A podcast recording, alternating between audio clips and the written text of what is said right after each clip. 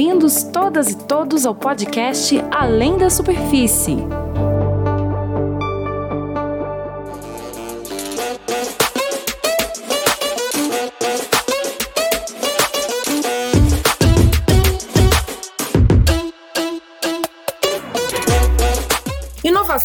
Sempre andou de mãos dadas com a indústria de óleo e gás. No Brasil, o setor é um dos que mais investe em pesquisa, desenvolvimento e inovação. Nos últimos 10 anos, os investimentos chegaram a 13 bilhões de reais. Nos últimos anos, a demanda por tecnologia vem crescendo e as empresas do setor estão fazendo diferente.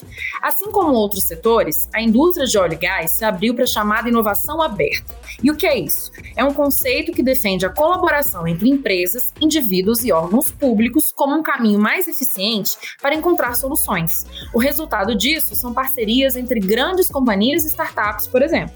É sobre inovação aberta e novos arranjos tecnológicos que vamos tratar nessa edição do podcast do Além da Superfície.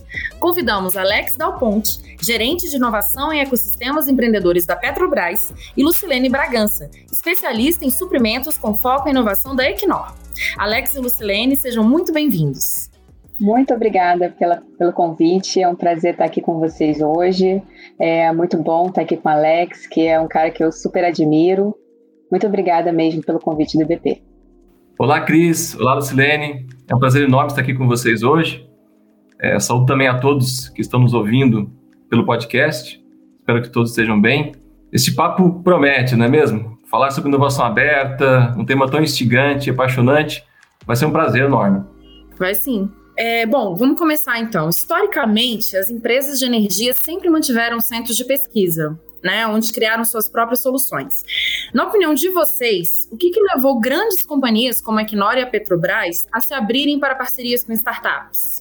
Ao longo dessas duas décadas de presença no Brasil, é, a Equinor estabeleceu uma base sólida de crescimento no país, né, implementando tecnologias inovadoras e contribuindo para o desenvolvimento local é, com investimentos e geração de, de empregos.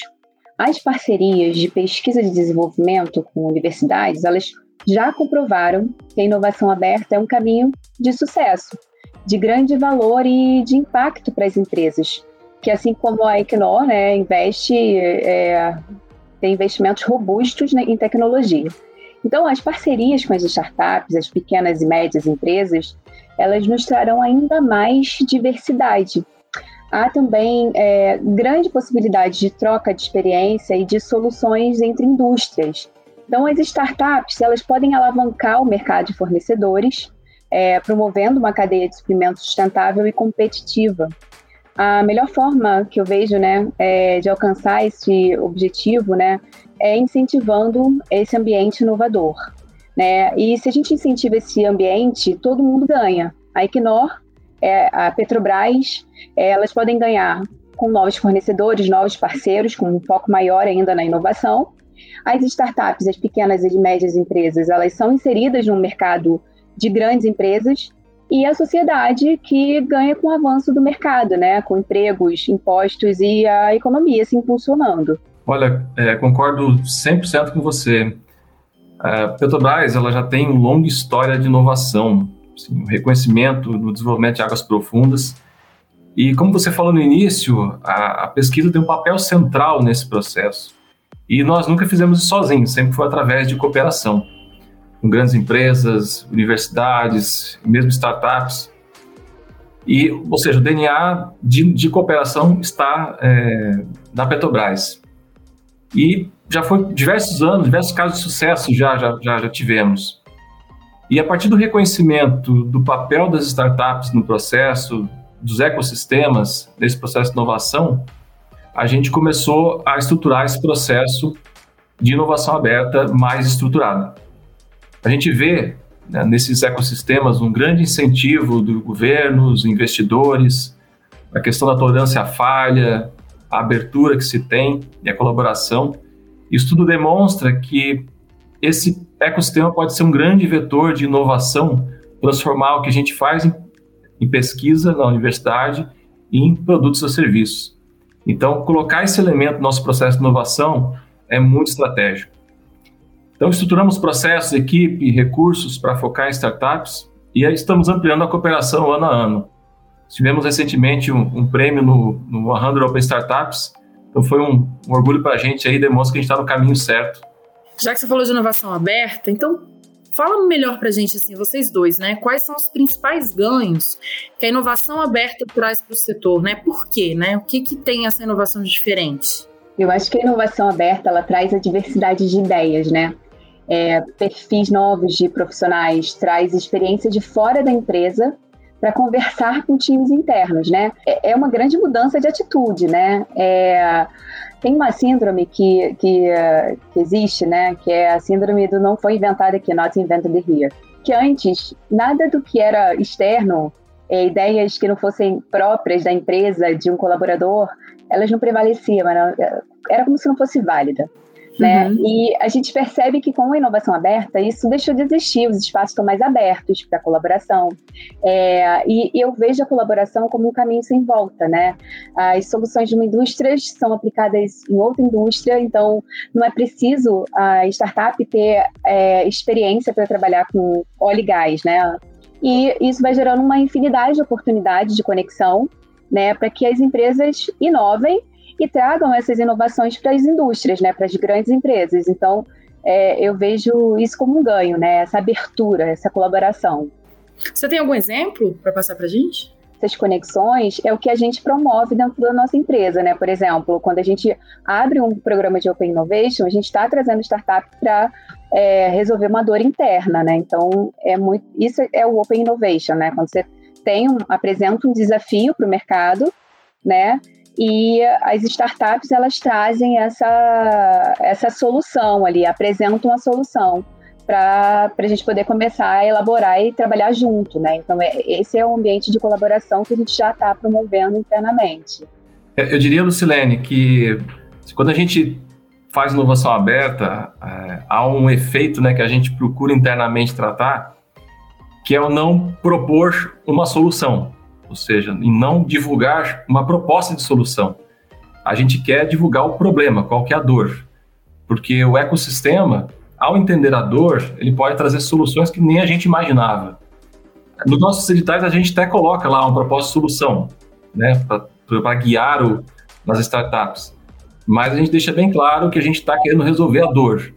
Então, nessas situações surgem soluções que a gente não imaginava, como eu falei. Um exemplo que a gente tem no nosso portfólio, uma startup que estava desenvolvendo uma solução de escaneamento 3D para a indústria de mineração e para a indústria é, de, de pecuária. Ela viu o desafio, oh, acho que eu consigo fazer um sistema aqui para Petrobras. E está desenvolvendo um scanner para o operador na plataforma ficar escaneando lá em 3D a, enquanto ele anda e tal, para transformar aquilo num, num digital twin. Então, ou seja, a gente começa a ter, ter além de, de ter soluções que a gente não imaginava, a gente acaba tendo soluções que foram desenvolvidas para outros setores, como a Luciane colocou, que pode rapidamente ser aplicado na, na nossa indústria, não precisa partir do zero. Então, essa, essa beleza da inovação aberta, que, que quando a gente compartilha a dor, a dor de maneira clara e mostra o ganho que isso vai ter, a gente atrai parceiros que a gente não imaginava. Então, com tudo isso, a gente imagina que isso vai acelerar a inovação. É, todo investimento que é feito nas outras indústrias, a gente também vai poder colher os benefícios. E vice-versa, coisas que a gente desenvolver, outras indústrias também vão colher, colher os benefícios. E tem essa questão cultural, né, que, assim, quando a gente aproxima nossos desenvolvedores com, com as startups, esse jeito né, de, de empreendedorismo da startup, de os métodos ágeis, tolerância à falha, acaba sendo incorporado no nosso dia a dia. Isso é muito bom, né? Porque a gente vê que é, isso ajuda, inclusive, a divulgar a, a cultura do você pode errar, mas e quando você recomeçar, você não vai começar do mesmo ponto. Uhum. Né? É muito interessante, Alex, você colocou, não colocar. Então a gente falou de ganhos, né? E agora eu queria pedir para vocês nos contarem quais são os desafios para o pleno desenvolvimento dessa parceria. Por exemplo, quais melhorias o ecossistema de inovação ainda precisa desenvolver para atender melhor o setor? Tem alguma questão de marco regulatório, enfim? Quais são os desafios agora? A gente, desde 2019, começou a estruturar esse processo de inovação aberta a gente sempre tinha, como estatal, né, tem que seguir as leis, as regras de licitação, a gente ficava sempre, como que a gente vai contratar depois o fornecimento? Desenvolver a solução, como que eu contrato o fornecimento? Ou mesmo se tiver uma startup que já desenvolveu para outra indústria, como que eu rapidamente contrato aquilo? Então vem aquela dúvida, eu não consigo especificar algo que eu não sei.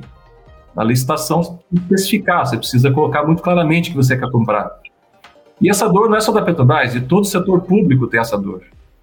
Então, a gente viu né, que o novo marco legal das startups foi criada uma nova modalidade de licitação que a gente está incorporando internamente. A gente vai poder fazer uma licitação através da dor. Eu digo a dor e eu consigo é, testar e, e, e contratar soluções diversas. Então, isso vai trazer uma flexibilidade muito grande para a gente, é algo que está sendo destravado nesse momento. A gente vai fazer um piloto para testar isso. E eu não tenho dúvida que é uma ferramenta nova que vai impulsionar muito o ecossistema de inovação no país. Além disso, é, a gente, todos os grupos de pesquisa que trabalham com a gente, eles precisam ter mais esse espírito empreendedor, ou seja, treinar, treinarmos esse pessoal que faz as pesquisas para criar as spin-offs, criar empresas que vão transformar essa pesquisa em produtos ou serviços. É algo que a gente também entende como estratégico para o país, principalmente na parte de hardware, deep tech. São aquelas soluções que demoram mais para serem desenvolvidas, tiver um grande benefício nesse setor. É, muitas das vezes as inovações elas não chegam prontas para a gente, né? Então a gente tem a, a entrega incompleta.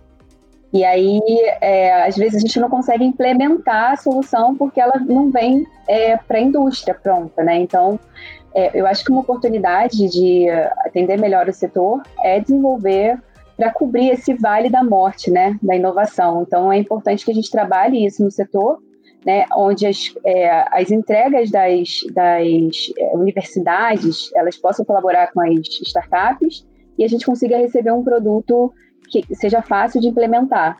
E é possível listar áreas de conhecimento ou tecnologias onde a inovação aberta tem mais chance de crescer, de contribuir, de apresentar soluções? Com certeza. Tem uma, um, um, gênio do Vale do Silício que eu super sou fã, né, que é o Mark Andreessen. Ele diria que provavelmente o software é a nossa alquimia moderna, né, é a alavanca do mundo real.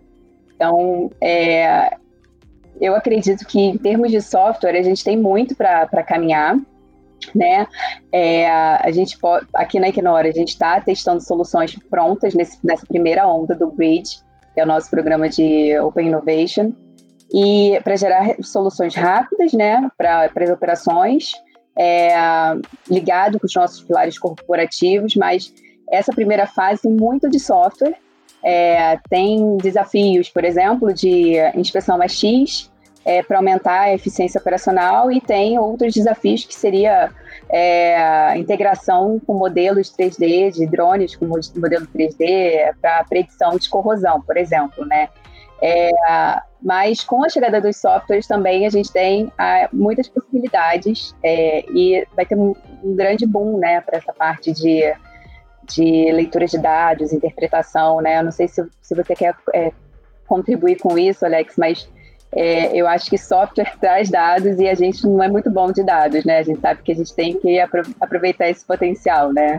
Com certeza, Lucilene. A última estatística que eu vi é que 95% dos dados produzidos pela indústria de óleo e gás não são usados para tomar decisão. Então, o potencial que a gente tem para poder aproveitar isso é gigantesco. E, e realmente, você atrair essas startups que estão aprendendo muito e acompanhando o estado da arte de, de, de, tecnologias digitais, como inteligência artificial, machine learning, big data, eles podem, interagindo com a gente, pensar em soluções, pensar em, em, propostas que vão otimizar o nosso dia a dia. A gente vê isso acontecendo já em vários cases no mundo. Grupos de startups que não conheciam nada de óleo e gás conseguem resolver uma solução que a indústria estava devendo muito tempo, não estava conseguindo atender, no, por exemplo, parada de operação, quando, quando identificar uma parada de operação. Então, sim, na parte de software, a gente vê essa sinergia muito grande acontecendo. No próprio no Brasil tem muito desenvolvimento em software na parte de é, é, finanças, no varejo, comércio. Então, trazer esse potencial para olhar essa, essas questões que a gente está colocando, eu acho que tem muita sinergia. E na área corporativa, a gente vê também um, na Petrobras, com 46 mil empregados, o que a gente pode aplicar de tecnologias para otimizar o dia a dia nosso é muito grande. Tem muitas soluções prontas já que a gente pode aplicar é, rapidamente e gerar um unicórnio, só com a nossa demanda aí. E, bom, e para os dois, né, Alex e Lucilene? A Petrobras e a Equinor já desenvolveram um programa de inovação aberta, né? Então a gente queria pedir para vocês nos contarem como funcionam essas iniciativas na prática, algum exemplo, enfim, dividir com a gente as experiências de vocês. É a primeira rodada do nosso programa, né? É, a Petrobras tem uma experiência bastante grande já, né? Acho que vocês estão na quarta rodada. É, a gente está na terceira rodada e a gente está na primeira mas está é, tá sendo muito interessante é, organizar, né, estruturar o programa, né. Aqui a gente teve uma série de, de rodadas de, de pesquisa ali, de brainstorming e conversas com, com vários operadores, empresas, startups, aceleradoras, é, para estruturar o nosso programa de maneira a atender realmente as startups, né? Então, é, participou do nosso projeto, né, do, da estruturação, a diretoria. Nós temos um time, um comitê de gestão muito ativo, é um time de tecnologia, digitalização, é um time de inovação em si, áreas de negócio, comunicações, procurement. Procurement senta na mesa ali da inovação para ter contratos menores, contratos mais eficientes para trabalhar com as startups. É, a gente observou que isso era uma dor para eles, né? Trabalhar com uma empresa grande que tem que atender tanto compliance e muitas das vezes eles não conseguiam se, se encontrar ali, né? E a inovação parava por conta de burocracia. E a gente conseguiu fazer o setup do nosso, nosso programa é, focado nisso, focado na eficiência, focado nas startups e nas pequenas empresas. E hoje a gente está numa fase de one-to-one, -one, a gente não chama pitch na, na, na, startup, na, na a gente chama de one-to-one. E é, estamos selecionando mais de 30 empresas para vir para essa primeira rodada, né? Para apresentar as soluções. E na sequência, eles vêm para a imersão, é, vão ser duas empresas para cada desafio, é, para imersão, e é, na imersão a gente escolhe a empresa que a gente vai pilotar fazer MVP. E três meses depois a gente está ali avaliando é, com qual empresa a gente pode seguir, qual que a gente vai postergar um pouquinho, fazer análise do, do, do, projeto, né? Mas eu fico muito feliz, assim, de poder ter conversado com tanta empresa, por exemplo, a Petrobras também conversou com a gente quando a gente estava estruturando, e esse ambiente de colaboração é muito incrível, assim, é, montar um programa que que com a ajuda de todo mundo ali para funcionar, para a gente expandir o mercado local mesmo de fornecedores, né? É realmente pensar fora da caixa, né? O que a gente, porque aí abre às vezes uma coisa que você não estava pensando, né? Eu fiquei curiosa, qual a diferença do one-to-one para o pitch? É, então, porque o pitch é onde as, as empresas se apresentam, né? Mas é, as startups, elas têm, pelo menos assim, eu tenho percebido com as startups que eu converso, eles não gostam muito desse tema, desse título pitch, né? Parece que é só uma apresentação que não vai depois ter uma conversa posterior. Então a gente resolveu não chamar de pitch, chamar de one-to-one, -one, porque é uma reunião com técnico e startup. A gente vai estar ali é, visando fechar, é, levar duas empresas né, para a próxima etapa, para cada desafio, realmente visando um fechamento de um negócio, né? É, é mais por conta desse nome que eu acho que se popularizou e, e hoje está tendo um peso assim mais diferenciado, por assim dizer. E a Petrobras, Alex, fala pra gente. Então, Cris, é, assim, Lucilene, muito legal ver a trajetória que vocês estão construindo. Realmente não existe um modelo perfeito, a gente conversou com várias grandes corporações, cada uma tem de um jeito, todo mundo fala, olha, comece, Comece fazendo, você vai aprendendo nesse processo, você vai ampliando as suas ferramentas. E foi o que a gente fez. Começou em 2017 esse movimento, 2018, 2019 a gente começou a estruturar isso melhor. 2020 a gente criou a nossa startup interna, uma área enxuta. Hoje somos em cinco pessoas no centro de pesquisa.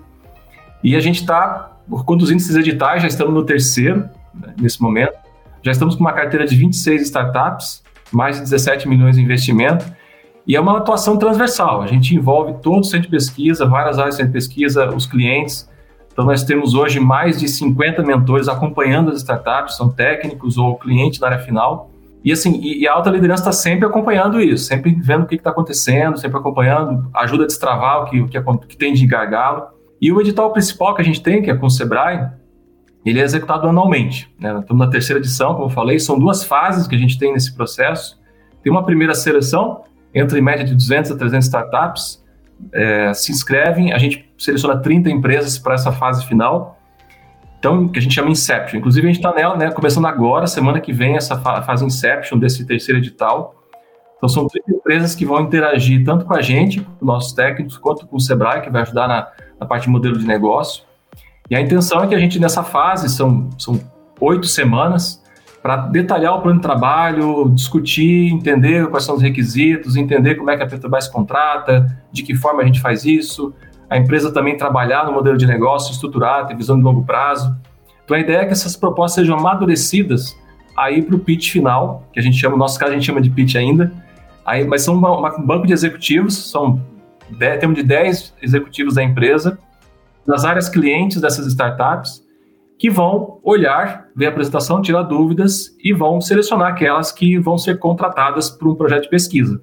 Então a gente, é, esse trabalho é tão intenso, tão bacana, né, que mesmo aquelas que não são selecionadas acham, pô, foi muito bacana, a gente aprendeu bastante. Nossos técnicos também, poxa, a gente gostou daquela startup, mas ela não foi e tal. Então, ou seja, a gente acaba que cada ano a coisa vai acontecendo de novo, né, a gente replica alguns desafios então temos inclusive startups que estão repetindo, né? entrando no primeiro, no segundo, no segundo, entrando no terceiro.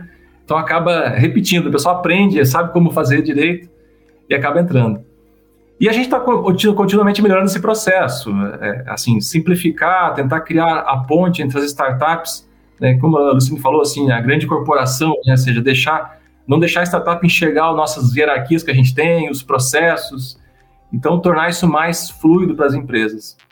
Nós temos o portal Conexões para Inovação, tecnologia.petrobras.com.br. Vocês podem acessar para ver o que a gente está fazendo lá. Tem diversos eh, canais que a gente está criando. E estamos, como eu falei, tratando esse novo nova ferramenta que o Marco Legal da Startup está trazendo. E estamos também trabalhando para implantar o nosso Corporate Venture Capital, para investir em equity de startups. E dentro desses editais que vocês já fizeram, vocês estão no terceiro, né? No primeiro e no segundo, tem alguma dor aí que foi solucionada, que você pode dividir com a gente, de alguma empresa, junto com uma startup? Tem umas 30 dores que a gente está colocando aí, né? É, dá para escolher várias aí. Tem algumas bacanas, por exemplo, a parte de, de treinamento de, de operadores offshore. É, você, ao invés de mandar um operador offshore para entender a plataforma, fazer apuração e tal, você coloca ele numa realidade virtual, a gente copia o ambiente da plataforma, a plataforma real, traz para uma realidade virtual. Olha, que legal.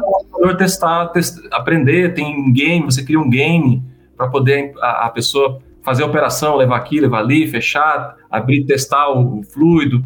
Várias operações que são feitas na plataforma, você simula isso tudo no ambiente virtual e treina os operadores. Então, isso é algo que está acelerando muito aí o treinamento dos operadores. Tem diversas outras que a gente pode falar. Não, muito legal. Até nesses tempos agora que a gente tem é, tomar cuidado, né, com, com a, por conta da pandemia, né? Então, quando você puder fazer de casa, de longe, né, não precisar se mobilizar, é menos risco, né? E menos tempo para fazer algo, sobra tempo para outras coisas também.